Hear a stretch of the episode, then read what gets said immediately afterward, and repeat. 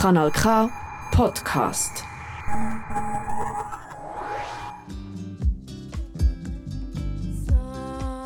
Soy los frutos y la semilla.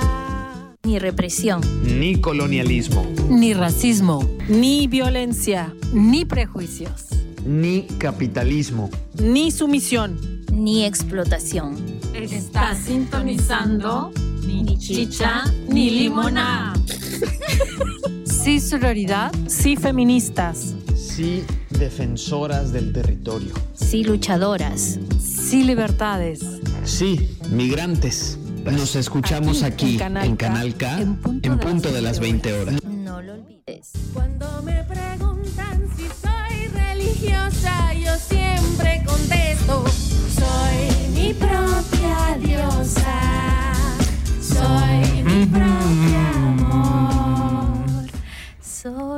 propia diosa. ¡Ay, esa voz no! ¡Qué, como- ¡Qué vergüenza! Ni pa'l karaoke. No, hermana, es que mejor dicho, ni en la ducha. Buenas noches. Ay, no, es que no puedo creer, gente querida, eh, que estoy aquí. Porque me ausenté dos meses. y aquí estoy con Sandrita. Hola, Sandrita. Hola, moras queridas. Buenas noches a todas y a todos y todas que nos escuchan y nos acompañan esta noche. Con nuestro querido, estimado Valdés. Doctor. Valdés. Buenas, buenas, buenas las tengan todas. Qué emoción tenerles aquí a mi, nuestra queridísima Gio que regresa después de No, pues, dos meses meses. de, de, estar lejos. ¿no? Pero cerquita del corazón. Qué bueno estar aquí con ustedes. Saludos también a Maricruz que nos escucha desde Maricruzita México. querida. nuestra comita, y bueno, México lindo y querido. Con la sonrisa de lado a lado y el corazón palpitando por estar aquí juntas con ustedes. Así es. Genial. Sí, realmente un gustazo, por supuesto, estar con, con aquí con mis kumas, mi cumpi. Y mm, emocionada de volver a ustedes, a nuestro público querido. Eh, nada, Sandrita, ahí te ¿Dónde dejo. estamos? Bienvenidas a te esto que es ni chicha ni ¿Qué limonada. es esto, pues? ¿Dónde estamos? que Ah. transmite desde los estudios de Canal K en el 107.9 FM en la ciudad de Arau, Suiza. Qué bárbaro. Yo estaba bien perdida. Yo también dije, Estaba ah, caray, ensayando en el ¿dónde espejo. estábamos, no? O sea, ¿Dónde estamos ¿dónde estamos hasta todo esto? ¿Qué es esto, no? ¿Qué es esto de ni chicha ni limona? Vamos conceptualizando a la gente que nos escucha por primera vez. ¿Qué es? Eh. Santi. Ah, me toca a mí. No, pues este es un espacio eh, construido por eh, migrantes del sur global, particularmente esa región de la Via Yala, de Anáhuac, ¿no? Eh, eh, diseñado, pensado para platicar en grupo, en, en bola, sobre cuestiones o sobre pensamientos que van eh, desde lo antipatriarcal, desde lo anticolonial, anticapitalista, un poco para pensar e- el mundo en colectivo, entre nosotras, ¿no? La perspectiva que tenemos acá como migrantes en la Suiza. Y bueno, es un, es un programa de radio que es un pedacito del corazón grande de esta colectiva de Ni Chicha ni Limoná, ¿no? Y ahorita casi con equipo completo porque repetimos, ahora está, primero nuestra Gio estuvo en Bolivia recargándose de energía, ¿no? Este, curándose, este, viviendo por allá. Y ahora que está de regreso, nos falta Maricruz, que está en sus tierras en México, en el sur de México, a quien repetimos, le mandamos el, el más grande de los, de los apapachos. Eso. Pero eso es más o menos, Nietzsche, y es un cotorreo, ¿no? Finalmente, un cotorreo entre comitas, un cague de risa, una lágrima tendida. Ni lo un- uno ni lo otro, diríamos. Exacto. Ni uno ni lo otro. Ni chicha, pero ni de todo. y de todo. Pero hay de todo, hay de todo. Exacto, eso es lo que significa literalmente, ¿no? Ni, ni, ni esto ni lo otro. Bueno, pues estamos entrando en el mes ya de diciembre, pero este arrancamos con eh, nuestro programa, rememorando un poquito, eh, quedó pendiente en el programa anterior, que fue en noviembre, que mm, les platiqué más o menos rápido que hicimos este año un taller de altares de muertos en una escuela en, en Suiza en Suiza, hoy nomás en Zurich. Este, y bueno, pues fue muy lindo porque se hicieron este, una serie de altares de muertos con diferentes grupos de jóvenes que están en el Langside Gymnasium. Ahí disculpen mi, mi pronunciación del Deutsch. Eh, ellos son estudiantes del primer año de español del Langside Gymnasium del Cantón Schulen-Wiedikon. Las maestras son eh, latinas, una de ellas es Jime- Jimena Jiménez, que le mandamos un saludito muy cariñoso. Ella es de Lima, Perú, y la otra maestra se llama Yas- Ga- Yasmín Gam. Su mamá es chilena y papá suizo. Y bueno, ellas son maestras de la clase de español y contactaron a nuestro colectivo que hacemos actividades relación, eh, relacionando Día de Muertos y la cultura de México. Y bueno, ellos hicieron altares de muertos en la escuela y en lo todas las temáticas fueron maravillosas y preciosas. Fue muy lindo ver a niños y niñas suizas participando con mucho cariño y mucho entusiasmo de formar altares de muertos y conocer la cultura me- mexicana. Pero en particular un altar llamó muchísimo mi atención cuando veo las mariposas y veo las fotos de las hermanas Mirabal. Fue muy lindo. Entonces tenemos un audio de ellas, van a presentan su las razones, ¿no? Y ellas nos platican un poquito de por qué dedicado a las hermanas Mirabal. Y bueno, para quienes no saben, ellas son eh, mujeres muy valientes, hermanas de República Dominicana, que se opusieron al régimen dictatorial de Rafael Leónidas Trujillo, que fueron asesinadas por su activismo político antitrujillista el día 25 25 de noviembre de 1960 y es justo en esta fecha que se conmemora el Día Internacional de la Eliminación de la Violencia contra la Mujer. Así que Patria, Minerva y María Teresa, que son los nombres de estas hermanas, pues tuvieron su ofrenda dedicada en su memoria en un pedacito de la ciudad de Zurich, en Suiza, por parte de estas chicas, eh, que ojalá en las cuales se despierte y fortalezca ese ímpetu de resistencia y lucha por la justicia social. Yo cruzo los dedos para que sean futuras feministas. Vamos a escucharlas. Hola, nos llamamos Lisa, Sira, Liv y Eva. Nosotras somos estudiantes del Instituto Kantonsschule Wietikon. Estamos en el tercer año escolar, pero aprendemos español desde este verano. Nuestra profesora se llama Jimena Jiménez. Hemos dedicado nuestro altar a las hermanas Mirabal porque eran mujeres fuertes y valientes. Las hermanas lucharon por los derechos de la mujer y no se dejaron vencer. Tuvieron un- una gran influencia en los temas y en ellas mismas.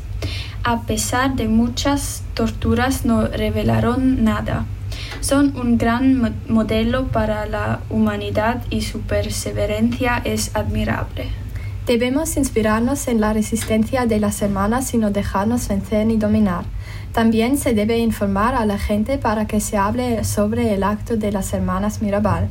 Es importante que se protejan los derechos de las mujeres, que haya un control internacional y que seamos conscientes de que el derecho de la mujer forme parte de los derechos humanos. Genial, muchas gracias a estas chicas, a las maestras que dieron ese apoyo y pues en lo particular les mandamos un saludo cariñoso y gratitud por haber participado y por haberse interesado en dedicar este altar a las hermanas Mirabal, figuras feministas tan importantes en la cultura, eh, bueno, en la Vía Yala. Y bueno, pues como decimos en México y dice el refrán, el muerto al pozo y el vivo al gozo. Vámonos con una pausita musical. Esta es una canción poderosa, Santi, que le estaba contando a Gio, que me la acabo de encontrar y es una maravilla. Esta es una canción de esas que te mueven eh, sentimientos y emociones muy profundos y son de esas que no sabes si es la despedida de lo que pudo ser o la promesa de lo que todavía no es. Me Es- caigo de la silla. ya, Sí, ¿eh? no, está genial. Es eh, interpretada por Liliana Felipe y se llama A Nadie.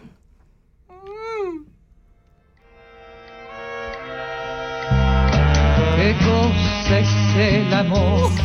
Medio pariente del dolor. Y a ti y a mí no nos tocó. que no ha sabido ni ha querido ni ha podido. Por eso no estás conmigo, porque no nos conocemos y tampoco nos queremos, porque nunca te he mirado ni despiertas a mi lado, porque no sé si te gustan como a mí las milanesas, porque no sé dónde vives ni con qué las aderezas, porque puede que te falte entusiasmo antagonista,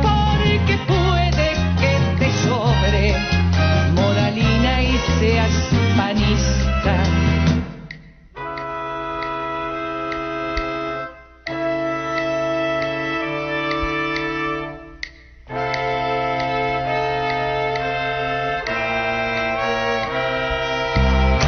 ¿Qué cosa es el amor? Medio pariente del dolor que a ti y a mí no nos tocó, que no ha sabido ni ha querido ni ha podido. No estás conmigo, porque no nos conocimos. Y en el tiempo que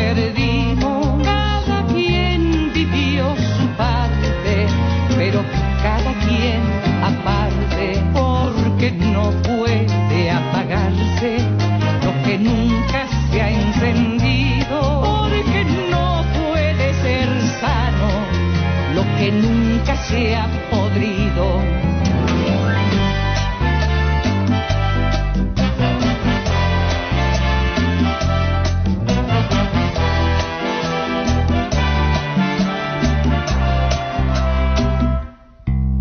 porque nunca entenderías mis cansancios, mis manías, porque a ti te dio lo mismo que cayera el abismo. Este amor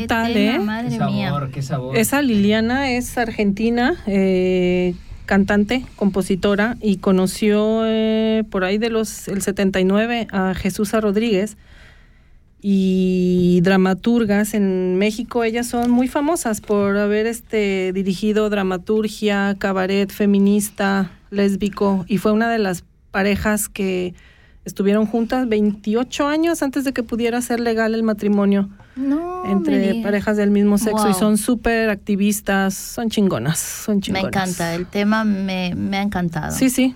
Muy sabrosa ¿Qué les pareció, verdad? Sí, Sí. sí, sí. Muy bonita. Y bueno, pues con otras cosas que han sucedido recientemente, quiero compartirles esto que pasó, que me pareció sumamente poderoso para traerlo al micrófono. Es acaba de pasar que Badri Hosseini Jamenei eh, es hermana del líder supremo de Irán, el ayatollah Ali Jamenei.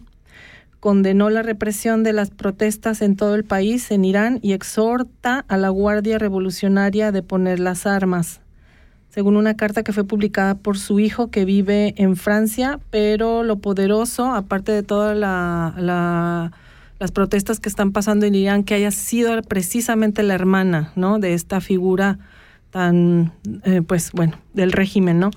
Este islámico que se haya mantenido y se haya pronunciado y, y bueno, pues eso, un aplauso a ella y hay que reconocerle porque no sabemos las consecuencias que esto pueda traer para ella. Para ella, sí, exactamente. Cierto, Pero bueno, totalmente. Hace eh, eh, y también quizás celebrar que han sido muchísimas las eh, los pueblos y ciudades por todo el mundo que han hecho movilizaciones este, apoyando las, las protestas en, en Irán y no solo en Irán, sino el Kurdistán entero, ¿no? Que está bajo constantes ataques y bueno, la marcha que fue ahora, la movilización en Zúrich, eh, bajo el lema Jin Jihad Asadi, eh, Mujer, eh, Vida, Libertad, eh, reunía muchísimas personas, fue, fue la verdad muy este muy eh, poderoso poder estar en medio de todo eso y ¿Fuiste, bueno sí sí yo estuve acompañando algunas de algunas amigas fui también con mi pareja no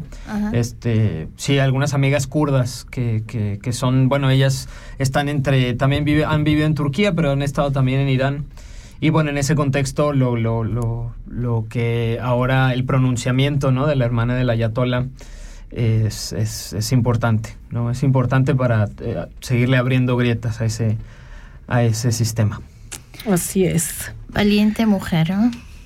Y sobre todo eso, ¿no? O sea, que exhorta a la guardia a deponer las armas. Y yo creo que en estos tiempos tan violentos que nos está tocando vivir y cómo nos contagiamos a veces en nuestro discurso también de- re- reproducimos un poco de odio, ¿no? Y de coraje, tal vez justificado, ¿no? Pero hay mucho enojo, hay mucha amargura, eh, que, que bueno, que se justifica, pero ella le está apostando a que depongan las armas. Necesitamos crear más conciencia y hacer un llamado a la solidaridad aún en los cuerpos que ejecutan y ejercen el, el- la represión y el dominio sobre Ah, es- otros. eso es todo un tema y me parece súper interesante ver, ¿no? Que le dicen esto del pueblo uniformado, que con lo cual podemos estar o no de acuerdo, ¿no? Me parece también eh, bien fuerte que, que- que lo que se... Lo, lo que se implore casi casi es que dejen de matar a la gente, ¿no? Que- Exacto. porque son estas personas las que ejecutan las órdenes de los altos mandos, ¿no?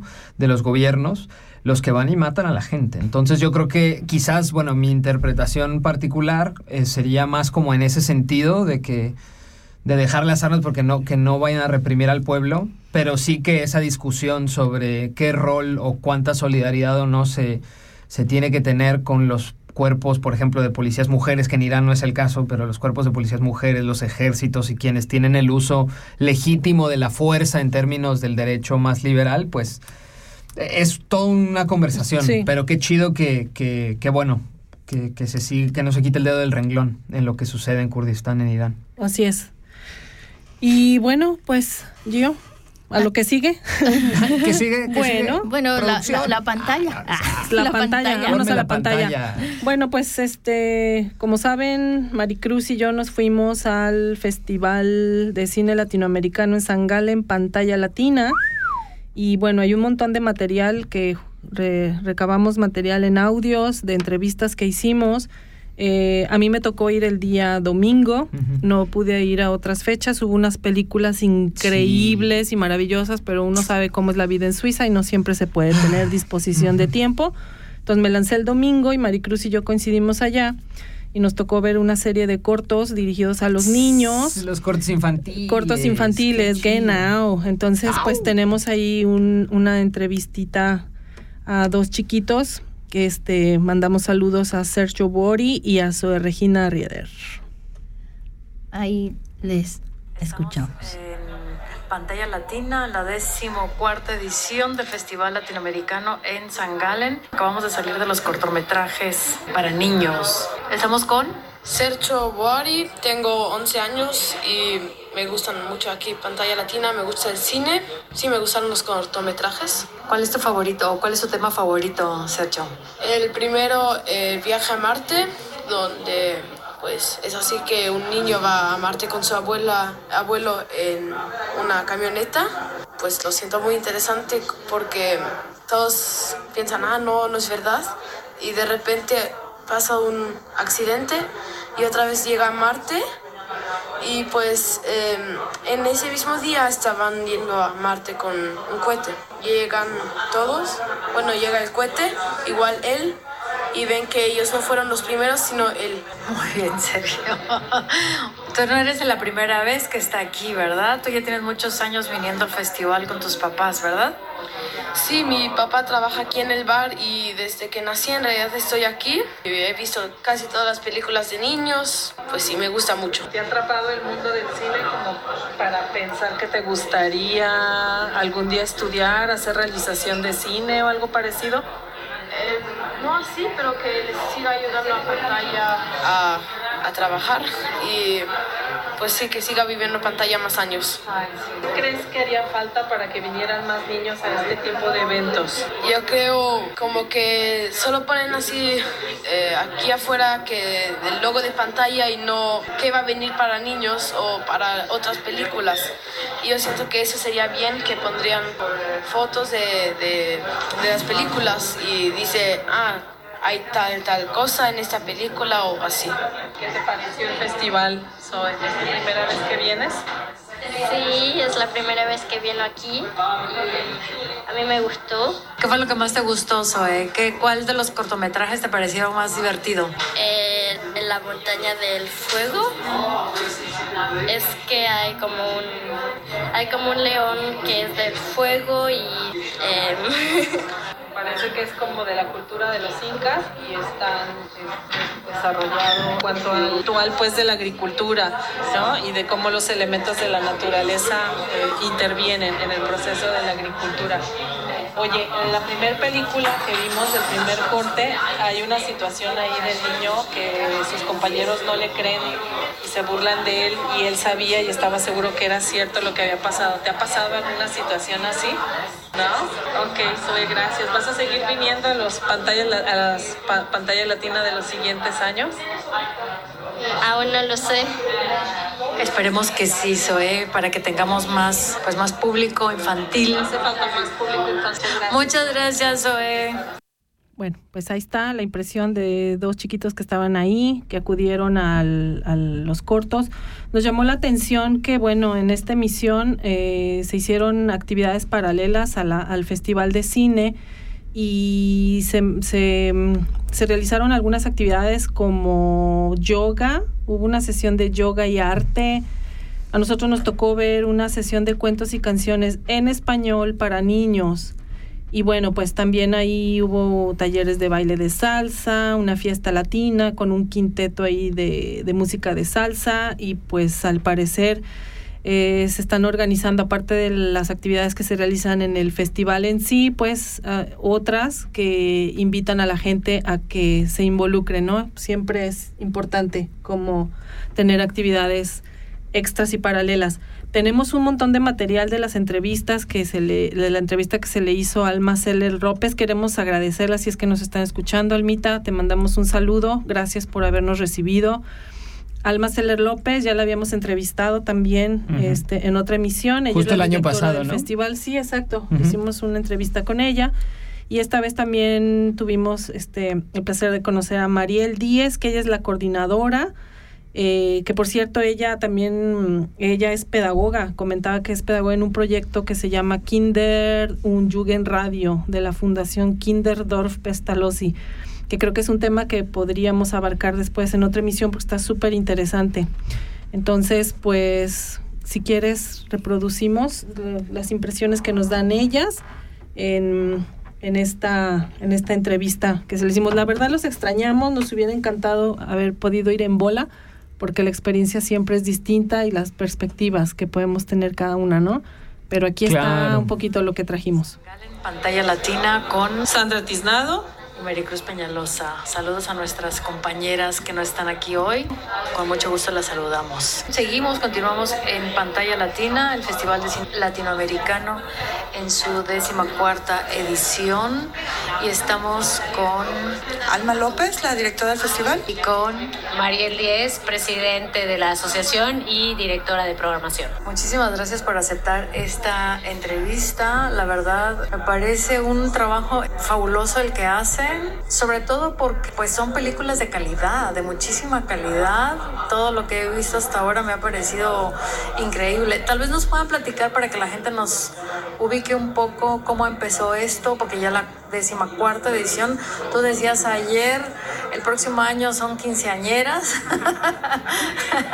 Eso es genial, ¿no? Vamos a celebrar los 15 años. Claro, exacto. Estamos listos ya para, para celebrar los 15 años el próximo año. Pero bueno, un poquito de historia del festival es que eh, se inició en el 2009.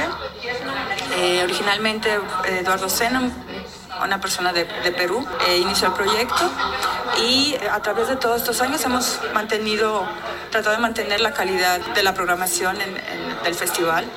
Bueno, hemos aprendido, la gente nos, ya nos conoce, somos una parte, eh, digamos, ya con- reconocida de la cultura en San Galen. Creo que aportamos nuestro, nuestra parte en dar a conocer el cine latinoamericano. Sí, listos para los 15 años entregar al, niño que ya creció. Pues estamos emocionados porque será una nueva fase del festival, con nuevos proyectos, con nuevas ideas, mejores películas, creo. Mariel, ¿cuál ha sido tu experiencia? No sé cuántos años tengas en esta asociación, pero tal vez nos puedas contar un poco y cuáles han sido tus highlights de todos estos años. Bueno, yo hace 10 años que estoy en el equipo, eh, pero empecé ayudando en marketing cuando Alma de hecho era directora del equipo de marketing y así fui como di mis primeros pasos. Yo soy originalmente periodista y trabajé muchos años como periodista de cine. Entonces cuando me enteré del Festival de Cine Latinoamericano fue como, es, es mi lugar. Esto es mío. Exacto, estoy en mi salsa. Y bueno, empecé trabajando en marketing y me quedé unos cuantos años eh, llevando adelante el equipo marketing y luego cambié al equipo de programación y bueno, y así fue como dando diferentes pasos, algunos tropiezos, algunos eh, éxitos, pero bueno, es eso, es un proceso y lo, lo fuimos viviendo todos los miembros del equipo y highlights. eh, cada año hay un highlight. Yo creo que para mí el highlight más importante es que a veces nosotros trabajamos mucho todo el año de forma voluntaria, eh, lo hacemos por amor al arte, como realmente es amor al arte, y, y amor al festival. Y nos ha pasado que más de una vez quizás hacemos un montón de esfuerzo y no sé, es un día feo, hace mucho frío, la gente no se anima a salir de, de la casa, entonces no, no hay tanta gente en el cine como esperamos en algunos momentos, otros momentos sí, pero cuando pasa eso medio como que decimos, ah, uy, ¿qué hacemos? ¿Qué hicimos mal? Y luego tenés un montón de gente que se acerca y te dice, muchísimas gracias por hacer este festival, gracias por eh, traer este pedacito de Latinoamérica a Suiza y gracias por todos los años estar aquí. Y para nosotros eso es realmente el highlight, que todos los años tenemos gente que viene siempre, que no se pierde, que, que, que se pide vacaciones para quedarse en el festival. Y bueno, nada, eso para nosotros es realmente el highlight, que, que el público sea tan fiel y que nos agradezcan, que vean el esfuerzo, que vean el trabajo que hay detrás y que nos agradezcan que estemos aquí. Me imagino que en la, en la preparación de un festival de esta envergadura, como es Pantalla Latina y con tantos años que tienen ya preparándolo, han visto un montón de películas, conocido un montón de realizadores, han tocado diferentes temáticas y al final las temáticas nos mueven emociones y sentimientos. A mí me interesa mucho la parte humana de ustedes como realizadoras de este proyecto. ¿Cuáles son las emociones más fuertes con las que se han enfrentado cuando trabajan con un festival con tan distintas temáticas? Me agarraste de sorpresa, wow, qué emociones. Eh, yo pienso que es siempre la... Yo siempre digo, estoy en modus festival. Cuando estoy en, en, en pantalla es una, eh, una carga de adrenalina tremenda y eh, es el gusto de, de ver en pantalla nuestro proyecto, ver a la reacción de la gente. La gente, llegamos a, a, los corazones de la gente y sacudimos a la gente. De repente salen y al maestro está, wow, es demasiado fuerte o son conscientes de otras realidades de Latinoamérica, ¿no? Y hacen comentarios, damos pie a discusiones sobre todo, ¿no? Eh, eh, salen impresionados de la película y empiezan a comentar entre ellos qué pasa y, y eh, nos preguntan, comentan entre ellos y siempre hay eh, emociones buenas y malas. O sea, pero pienso que siempre despertar una reacción de la gente es lo importante. Hacerlos conscientes de, de, de que no solamente vivimos en Suiza, que fuera de Suiza hay otro, hay otro mundo que hay otras realidades, ¿no? También.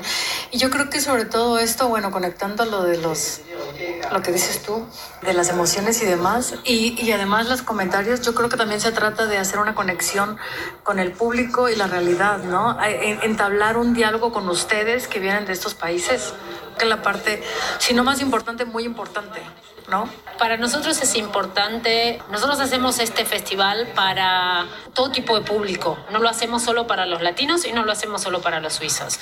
Y entonces las conexiones emocionales con el festival pasan a distintos niveles. Para los suizos es ver que hay otras realidades y ver cómo a pesar de tantas falencias, de tantas, de tantas vidas eh, vulnerables, eh, de tantas realidades tan extremas, eh, la gente sobrevive y vive y vive con placer y vive con amor y vive con humor y bueno, que, que, que ellos vean que, que, que nada, en- quizás comparado con el primerísimo primer mundo que es Suiza, eh, existe otra realidad. Y eso también para nosotros es súper importante. Trabajamos mucho con, con estudiantes de las escuelas cantonales. Entonces, cada vez que vienen eh, los chicos que, adolescentes, tratamos de buscar películas donde el protagonista sea un adolescente para que ellos tengan una empatía, una conexión emocional distinta con el personaje, pero poder entender el contexto de qué significa crecer en Suiza y qué significa crecer en América Latina. Eso por un lado. Y luego para los latinos es como también eso, a pesar de que a nosotros muchas veces nos duele o nos, nos, nos mueve mucho lo que pasa en nuestros países, nos parece importante que se genere una plataforma que es un lugar para compartir estas historias. Y a través del arte es una forma en la que estas historias reciben un poquito más de espacio, reciben un poco más de atención y el cine creo que es una plataforma que audiovisualmente conecta mucho con la gente y hace que la gente, eso, como decía Alma, se vaya, reflexione y piense, bueno, ¿qué puedo hacer yo desde mi lugar para cambiar un poco la realidad, hacer el mundo un lugar mejor? Así con ese, nuestro festival, que es una cosa súper pequeñita, en una ciudad chiquita, eh, no sé, aportamos nuestro granito de arena para que la gente sea un poco más sensible a otras realidades. Pero me parece que es un, un festival bastante importante, ¿no? Digo, un festival que se sostiene ya desde hace 14 años no es tan pequeño. Claro, yo pienso si lo comparamos, por ejemplo, con el Festival de Cine de Zurich o digo, con festivales de cine que son mucho más grandes, que convocan cientos de miles de personas, a eso me refiero. En esa relación somos un festival pequeño, pero somos un festival fuerte, somos un festival perseverante y un festival duradero. Y eso creo que también... Sustentable, dirían ahora, ¿no? Sustentable, exactamente. Y, y bueno, y eso es lo que queremos seguir llevando hacia adelante, hacia el futuro. Eh, estamos ahora tratando de enganchar o, o- o convocar más gente para que haga todo este proceso con nosotros. Tenemos mucha gente que la vemos todos los años en el festival y nos gustaría que durante el proceso también se involucren y que nos ayuden a, a plantear ideas desde distintos puntos de vista, ideas frescas, ideas nuevas. Así que eh, eso, estamos abiertos también a cualquier persona que quiera ayudarnos a, a seguir armando este festival. Son bienvenidos. Vaya entrevista, me ha encantado. ¿ah? ¿Qué cosas interesantes han, han ido a vivir Sandrita, tú y Maricruz? Sí, sobre me ha todo. gustado mucho. Sobre todo que te permite darte cuenta de todo lo que significa organizar un festival eh, de este tamaño. Y ellas dicen es pequeñito en comparación con los festivales de Claro. Zurich o de Locarno, por ejemplo, pero pues todo es manufactura artesanal y son unas mujeres súper valientes y nos comentaba Alma que hay un gran número de mujeres que están participando, ¿no? Tanto en la organización como en, en la participación de las películas. Sí, no, algo que, a ver, decir 15 años en cualquier cosa, ¿no? En un proyecto de, de trabajo, incluso entre amigos, ¿no? Es una cosa que, que no es menor. Ya un festival de Es música bastante, donde ajá. está la responsabilidad también de, de comunicar, de compartir, de socializar partes de la cultura latinoamericana y hacerlo por 15 años con la...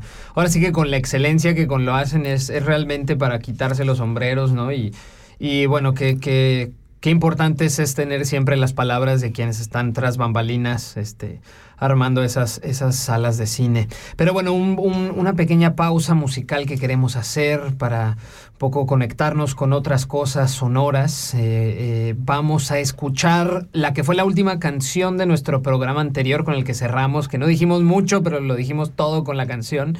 Es esta, este tema Árboles bajo el mar, Ah. escrito y compuesto por la, la rapera oaxaqueña María Advertencia Lírica. No, hombre, esta es una compa Una diosa. Poderosísima en sus barras, en sus ritmos, en su contenido. Eh, escuchemos a María Advertencia Lírica junto con Vivir Quintana, ahora ya un ícono de la, Imagínate, de, de la música de lucha feminista, ¿no? Y esta es una canción que se escribió hace mucho tiempo, pero que fue seleccionada para aparecer en la película de Wakanda por siempre, donde por cierto se le hace un homenaje a la cultura mesoamericana también, y que es un tema, árboles bajo el mar, de defensa del territorio, de pueblos originarios de todo el sur de, de- del planeta, el sur global, en toda la Via Yala, defendiendo sus tierras que están en constante peligro. Escuchemos.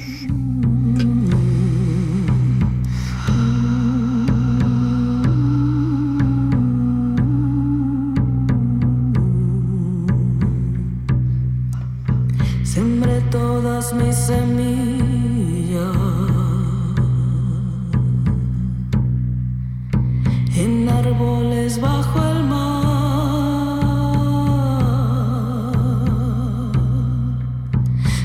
Sembré todas mis semillas en gritos de libertad.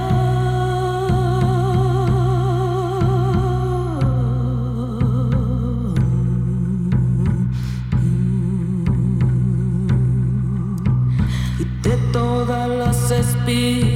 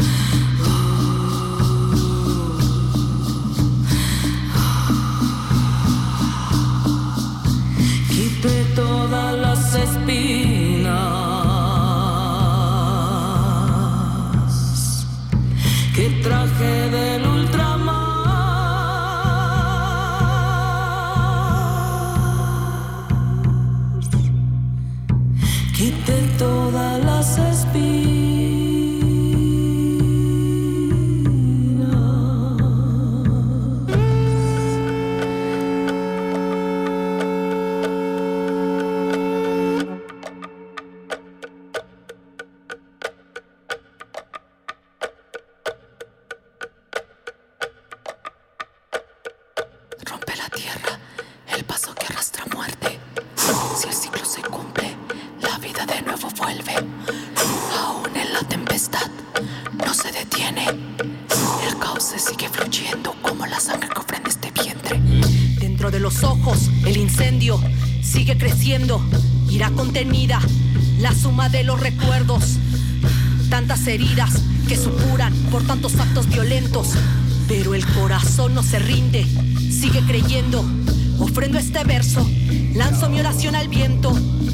Pido a los ancestros que nos guíen en tiempos inciertos. Respiro profundo y vuelvo a caminar lento. Respiro profundo y vuelvo a mi propio tiempo. Ah, ay, Dios mío. Qué, ¿Qué tal, eh? Tremenda canción. Sí. O sea, mejor dicho, ya. ¿Qué les mueve? Nos vamos. ¿Qué les movió? Cerramos y nos Con vamos. esos terminamos. No, es que esos tambores, ¿no? O sea, yo creo que el, el- el- la parte percutiva de la canción te atrapa, ¿no? Como que te, te, te empieza a contagiar ese palpitar desde el principio, que no para, no para esa constancia, como ese corazón que va latiendo y va Es, latiendo y es va latiendo. muy de la tierra, es muy... Exacto. Es Y muy aparte- de la tierra y, el yo creo que, tiene que ver con la matriz. ¿no? La El rap matriz. que sea al final, que se, que se susurre. Que no necesariamente se tenga que gritar, pero le das muchísimo peso a los silencios también. Ah, bueno, ¿qué te puedo yo Así decir? es. No, eh, mejor es que es músico, Santi. Es músico, entonces él tiene una conexión muy directa con ella, Pero el ¿no? mago Evón. Yo soy la Pachamama, entonces también. Sí, sí, yo soy músico, bueno. ¿Qué te puedo yo decir? No, maravilloso, ¿no? No, Sí. Bueno, de hecho, ahorita que tema. mencionas lo de los tambores, se está cocinando este parte de proyectitos que tenemos para el siguiente año. No vamos a dar detalles todavía, pero estamos no. horneando sorpresas. Y mucho tiene que ver con un grupo de mujeres tocando tambores, porque lo comentaba con la chica que está eh, dirigiendo estos talleres. eh, le decía, "Eh, hay algo que obviamente se conecta, yo sin ser música ni conocer teoría, pero al escuchar percusiones y tambores se conecta, en mi caso, yo lo vivo así, lo siento así, corazón, matriz, y es algo que tiene que ver muchísimo Qué con chido. la energía de las mujeres, entonces es una mezcla muy poderosa, entonces Pues por ahí viene. A quienes algo. nos siguen y nos escuchan cada segundo viernes del mes, como siempre sabrán, porque la- el programa anterior precisamente estuvimos haciendo alusión y tuvimos una súper entrevista. eh, entonces, cuando hablas de cocinar este, y de agruparnos alrededor de los tambores, ya hay quienes es- ya, pueden sospechar tranquilamente de que se Las puede que tratar. escucharon y pusieron atención. Sino aplazadas. No, sí, estamos en, eh, estamos en pláticas, como se dice, con la Cindy. Saludos, Cindy, si nos estás oyendo. Saludotes. Saludos, querida Cindy. Bueno, ¿Quién eh, tenemos mucho material, Todavía, así que ¿eh? Sí. tenemos pues nuestros picos. No, pero qué gusto tenerles aquí, ¿eh? Qué gusto verles. No, claro, claro, Santi. Yo también estoy muy este feliz, de verdad. Ay, no me digas que allá es verano y yo estoy llegando del mero verano. Es primer día de nieve, oye. acá, Sí, en las sí, a mí eso sí me gustó mucho. A mí también. neta. Si va a ser frío, por lo menos que. Bueno, que esté con ustedes la que son nuevitos en Sí, Suiza, no, pues claro, te les la gusta. conoces toda. En cambio a mí ya como que, ok, nieve. Que se nos congela el orto, hijos. Bueno, vámonos a la siguiente parte de los audios. Aquí este, entra una pregunta que tiene que ver con si pantalla latina de alguna manera pudiera despertar algún activismo político. Vamos a ver qué nos contestan las chicas. Ahí vamos. ¿Ustedes creen que pantalla latina de alguna manera pudiera tener alguna, algún ángulo de injerencia de activismo político con temáticas, por ejemplo, no sé, en, en América Latina, feminicidios es un es un es una herida muy grave, ¿no? Que se tiene que abordar de diferentes ángulos. ¿Creen ustedes que a través de pantalla latina se pudiera abordar esta temática para crear un activismo a través de esto? Alma, Mariel y Alma.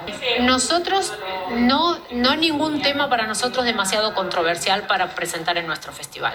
Si, nos, si la película nos gusta, cómo, cómo aborda el tema, sabemos que es una película que va a conectar con el público, desde ese punto de vista eh, la ponemos, sin importar las consecuencias, desde ese punto de vista, ¿no? Pero eh, nosotros no estamos aquí para hacer política, sino precisamente para generar un espacio para que esos temas sean escuchados por otras personas. Y quizás esas personas que las escuchen pueden llevar adelante una eh, movilización política o una movilización humana, social, para generar otros proyectos quizás que sí pueden ayudar. Hemos tenido también debates sobre eh, feminismo, hemos tenido debates sobre eh, derechos humanos, sobre aborto, la ilegalidad del aborto en América Latina. Eh, o sea, tratamos de ofrecer esa plataforma, que el festival sea una plataforma para tratar esos temas y ojalá la gente que venga pueda llevarse esa militancia luego a, en, en otros lugares donde realmente puedan deponerla y hacer una diferencia. Solamente puedo agregar que, bueno, somos un, un equipo donde las cabezas son, somos mujeres. Y de cierta forma ahí Genial. tengo que decir que tratamos de que sean el- los componentes de la asociación eh, seamos 50% hombres, 50% mujeres. Pero, y tenemos siempre eh, un apoyo incondicional a, todo- a todas las directoras eh, latinoamericanas y siempre tenemos, eh, yo creo que es inclinación, yo creo que es justo darles una, esa plataforma precisamente que, que dice Mariel para que muestren sus proyectos. Y siempre tenemos interés en, mostrar producciones de directoras femeninas con sus temáticas, con tu forma de, expresarse, que es de una calidad muy buena y no le pelean ningún ningún punto a, los, a otro tipo de producciones. y cada año tenemos un tema, el año pasado precisamente fue, fue el, el aniversario, festejamos, celebramos junto con los suizos el voto eh, el 50 aniversario del voto femenino en Suiza y nuestro festival se, encaminó en, esa temática. Eh, tuvimos el 70% de películas con eh, participación femenina en la dirección y en otros aspectos también producción, eh, fotografía. Entonces creo que es una buena oportunidad que nos da, nos la pantalla latina para apoyar esto a las mujeres yo soy incondicional y creo que todas nosotras trabajamos en esa dirección. Y además se nota que trabajan con mujeres, ¿no? O sea, cuando veo la programación me parece fantástico que tengan esta, esta programación, ¿no? ¿De qué manera, a propósito de programación y esto, eh, tú hablabas, Mariel, de que no importaba de quién, cómo, cuándo, más o menos, pero sí, digamos, la película de cómo va, el montaje, la historia, etcétera, ¿no? ¿De qué manera hacen ustedes toda la selección? O sea, empiezan un año con un año de antelación, me puedo imaginar, ya hemos platicado con Alma, pero ¿cómo para la gente que nos escucha, de qué manera eh, nos podemos imaginar todo este proceso? Porque es un proceso muy largo. Tal vez nos puedan explicar en corto eh, cómo empieza el proceso de selección, el, presupuesto. Voy a tratar de resumirlo. Eh, tenemos como dos ejes del festival, bueno, en realidad tres, pero en lo que sería programación de cine tenemos dos ejes, que es el concurso de cortometrajes y la programación de los largos.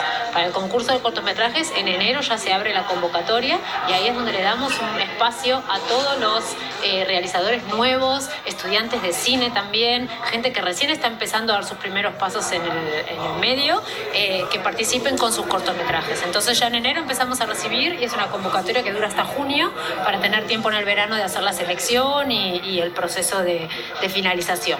Y al mismo tiempo, de forma paralela, empezamos a buscar en otros festivales quizás eh, más grandes, donde, por ejemplo, Berlín es en febrero, Cannes en junio, donde realmente son plataformas de inicio de algunas películas y muchas veces ahí logramos hacer el primer contacto con algunos realizadores que todavía no tienen su película terminada, pero que nos cuentan de qué se trata, de cómo viene la película, cuál es el tema y demás, y entonces nos la mandan quizás más adelante y eh, la incorporamos. Por ejemplo, el caso de la película que se presentó ayer de Brenda, Todos los peces, la vimos en un primer corte en Locarno eh, y de hecho en Locarno se presentó para, eh, los realizadores también presentan a veces cortes eh, que no son definitivos en festivales para generar que alguien les patrocine o les sponsoree la finalización de la película.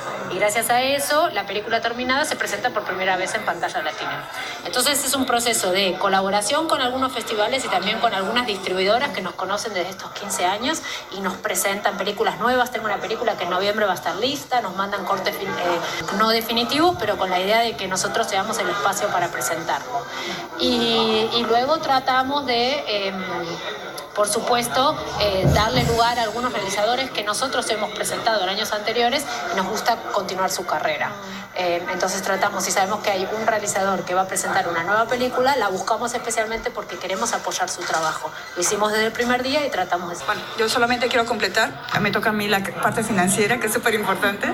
Después de 14 años tenemos una estabilidad económica porque contamos con el apoyo de, desde la federación al cantón, a la ciudad y con innumerables eh, instituciones que, que, nos aportan, ¿no? dan apoyo financiero y creo que eso nos da una seguridad a la hora de escoger y a la hora de tomar riesgos, todos controlados yo soy demasiado eh, precavida, pero bueno, eso nos da cierta flexibilidad y nos, y nos permite eh, reaccionar rápido a los cambios de mercado, a, los, a la pandemia, a toda esta situación que hemos sobrevivido realmente, que ha sido muy, muy difícil los últimos dos años y este año todavía vemos las repercusiones de, de los recortes de presupuesto, de, del el corte de, de, los horarios de trabajo en toda la industria. Es un efecto que lo sentimos, ¿no? Pero si tenemos una estabilidad económica, nos podemos dar ciertos lujos. Y eso es súper importante a la hora de organizar un festival. Claro, por supuesto, me puedo imaginar, sobre todo porque, a ver, en, en plena pandemia ustedes continuaron, ¿no? Y ahora post pandémico, pues también, ¿no? Así que uh, eso me parece todavía aún más, como dicen, chapeau, porque realmente es mantenerse así no es tan fácil, ¿no? Muchas gracias por este espacio que nos dan para contestar nuestras preguntitas a ni chicha ni limona. ¿Cómo ven el futuro a, lar- a- a mediano y a largo plazo de pantalla latina? Eh, bueno, como les contaba, estamos preparándonos para la celebración de los 15 años. Eh, y bueno, pienso que siempre hay, hay que renovarse. Hay, hay un tiempo de renovación, hay un tiempo de, abrir nuevos caminos. Y sabemos que el, el mundo está cambiando en cuanto a la industria eh, cinematográfica, de, de proyección, de distribución de películas. Entonces hay que dar un paso adelante, divers- diversificarse. Y eh, yo lo hablo por la parte administrativa y la parte financiera. Mariel, Mariel tiene otras ideas y otros aportes en programación. Pero bueno, renovarse o morir creo que sería nuestro moto el próximo año. Pero Mariel te toca la parte fácil. A ver, eh, no queremos perder nuestra esencia, por un lado. Para nosotros es importante el que el festival tenga lugar en el cine, por eso ni la pandemia nos detuvo. Y logramos, eh, a pesar de todo, conseguir un espacio donde proyectar las películas, porque creemos que el encuentro personal todavía es súper importante. Eh, la e- en la época de la digitalización, donde todo el mundo tiene una pantalla en su casa y puede ver todo, nos parece importante que la gente venga aquí y charle con otros cara a cara, coma un poco de comida latina, eh, eh, participe de los debates con los realizadores, que, que- que eso es un- una, una experiencia muchísimo más multimedial, multidimensional eh, y, y seguramente trascendental que simplemente ver la película encerrado en su casa. Eh, está, está realmente muy interesante. Me gusta mucho la, el contexto de pantalla latina, la verdad. Pero bueno, como siempre, el tiempo. Sí, el tiempo, caray. ay, cómo nos, nos pesa el tiempo. Y tenemos una entrevista más que Así presentarles. Eh, yo creo que nos vamos directamente, que está muy, muy interesante porque se habla de la película. ¿No, Sandrita? Sí, esta es una entrevista que hace Maricruz a eh, Brenda Vanegas. No De todos Venegas, los peces, Brenda ¿no? Vanegas, la de todos los peces. Sí, a mí no me tocó verla, no me pude quedar, pero este ¿Tú la viste, ella pudo Santi? Pero sé cuál es. Pude entrevistar también a Natalia Cabral, que fue la directora que presentó la, una película sobre parejas que tuvo unas partes muy, muy divertidas, ¿no? De este de cómo es filmar una película con tu esposo y teniendo que cuidar, tener los cuidados de, de tu hijita que, que este que anda por ahí, ¿no? En el proceso. Entonces, si quieres, Nos vamos a escuchar audio. esa parte. Vale. Sí. Estamos con Natalia Cabral y con Brenda Vanegas. Es, más es muy fácil confundir tu apellido porque en México hay Venegas, ¿no? Y bueno, estamos en el, como he dicho, estamos en el Festival de Pantalla Latina. Ayer hemos visto tu película, eh, Brenda, eh, Todos los peces. Ay, la verdad me ha gustado, pero quiero que nos cuentes tú un poco de qué se trata y cómo va y de dónde eres. Bueno, pues muchas gracias por compartir este momento y qué bueno que comparto también con, con Natalia. Este, y el espacio que, que Pantalla Latina nos, nos ofrece ¿no? para que nuestras pelis puedan verse hasta, hasta aquí, como decimos nosotros. Eh, bueno, sí, Todos los peces es una, es una película que hasta cierto punto tiene algunas características similares con, con, la, con la forma o el lenguaje de, de, de Natalia de esto, que no sabemos hasta dónde acaba la ficción y a dónde empieza una parte documental o, o más realista, ¿no? Eh, Todos los peces es, es la historia de una, de, de una niña, ¿no? De una niña muy joven en la, en la periferia de, la, de las zonas rurales de, en este caso de El Salvador, yo soy salvadoreña, en la que ella, eh, pues, de alguna manera narra su historia de cómo desde muy pequeñita, eh, pues sigue unos ciclos muy parecidos a los de su madre eh, y de su abuela y así, en verdad, de, de, de, de donde sus derechos esos derechos humanos de los que hablamos de la niñez son, son vulnerados, ¿no? O sea, y ahí hablamos pues de una pobreza naturalizada, de una falta de educación, falta de acceso a derechos muy, muy básicos que se naturalizan en los campos, ¿no? En el campo, sobre todo en nuestros países latinoamericanos, donde decimos, ah, es que en el campo es así. cuando en realidad no tendría que ser así en ningún sitio, ¿no? Entonces ella pues narra su historia y narra la historia de cómo sus hermanos también pues pasan todas estas, digamos, situaciones de, de vida y, y de alguna manera como ella como asume uno, unos papeles también muy adultos de muy pequeñita, que también es muy, muy complejo eso en, la, en las zonas rurales de cómo el, la hermana mayor usualmente pues tiene toda esa carga, ¿verdad? De, de- asume una maternidad un poco impuesta o por destino, digamos, de, de muchas veces los hermanitos pequeños. Entonces ella va narrando eso en como dos grandes bloques de su vida, como un momento antes de que sus hermanitos desaparezcan y luego que han desaparecido, ¿no? Sí, efectivamente no es una realidad solamente específicamente de, de El Salvador, ¿no? Sino que es una realidad de pues prácticamente de todos los países latinoamericanos e incluso me atrevo a decir la mayoría de los países en el mundo, ¿no? Digo, en este caso hablamos de América Latina porque pues El Salvador está en, en esta parte del mundo, digamos, y que es lo que yo también en lo personal conozco, ¿no? ¿Qué es lo que te lleva a, hacer esta película sobre, o este documental sobre estas niñas, es- esta familia, digámoslo así? Había estado leyendo, escuchando que tú partes también, otro de los grandes temas que manejas es la migración, ¿no? Y en este caso es más bien, digamos, pues eso, de la, de la, sobre la niñez y, los, y la problemática que hay, trae consigo esto, ¿no?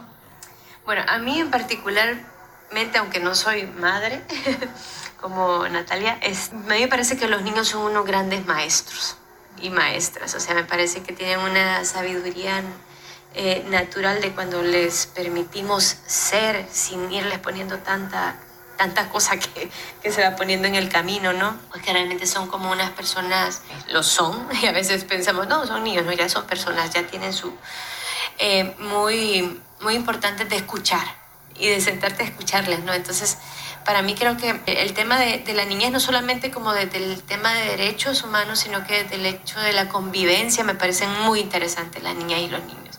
Entonces creo que siempre he tenido como un vínculo muy especial hacia ellas y ellos y creo que eso también me llevó cuando estaba trabajando el tema de derechos de repente a enfocarme en qué está pasando con la niñez, ¿no? Y he hecho documentales sobre niñez, he hecho documentales que tienen que ver como sobre migración de niñez, justamente lo que tú estabas diciendo, El Camino Más Largo es un documental que hicimos que era migración infantil. Luego hicimos un proyecto que se llama El Puertito, que también era como de, de niños en, eh, trabajando muy, muy chiquitos en el Puerto de la Libertad, un espacio muy, muy turístico en El Salvador. Y luego pues ya, así fue llegando un tema, otro tema.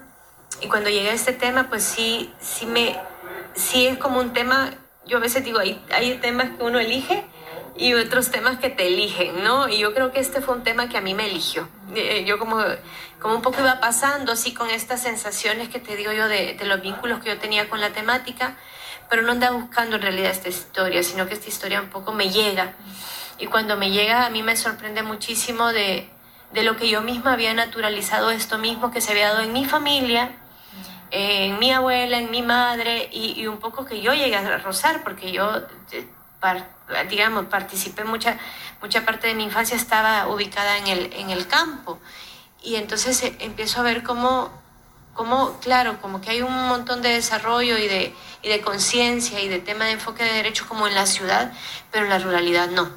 Y eso para mí fue muy sorprendente, darme cuenta que yo, pues, también lo había naturalizado y cosas que habían pasado en mi infancia, en la infancia de mi madre y tal, estaban naturalizados, pero que luego sigue pasando y sigue continuando esto, ¿no? Entonces, cuando yo ya me planteo a, través de una amiga que tiene esa organización, que trabaja con estas niñas y niños, y me da un poco esto, ¿no? Este, para, este, esta visión de esto ocurre y la sociedad, el Estado, eh, los gobiernos han sido partícipes de esto o de alguna manera no han querido poner la mirada sobre ello, me parece como súper relevante transmitirlo. Eh, sí. Eh, me- me- esta esta es Sí. la, la, la, la que me encanta esta entrevista, o sea, la pel- el tema de la película, las realidades de, de- que muestra de allá del otro lado del charco, Pero les cuento que son las 8 con 59 minutos sí, y no ya nos tiempo. tenemos que ir. Escríbanos, por favor, queridísima audiencia. Tenemos este muchísimo contenido de pantalla latina. Si alguna de las entrevistas que los pedacitos que alcanzamos a poner acá les llama la atención o tienen alguna pregunta acerca del festival o nuestra experiencia, por favor, escríbanos que les podemos también facilitar el material o si quieren escucharlo con más calma, pero sí, ahorita nos... no, Ahora sí que teníamos tantas cosas que pudimos mostrar un poquito de, de- de- de todo lo que fueron allá a vivir Maricruz y, y Sandra a San Galo. Exacto.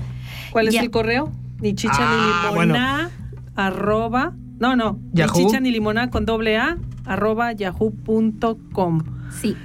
Nos Eh, despedimos. Gente querida, ahí nos vamos. Hasta la próxima. Besos, Chao, abrazos, feliz. Vimos. Palestín, el Saharaui li- Sahara libre.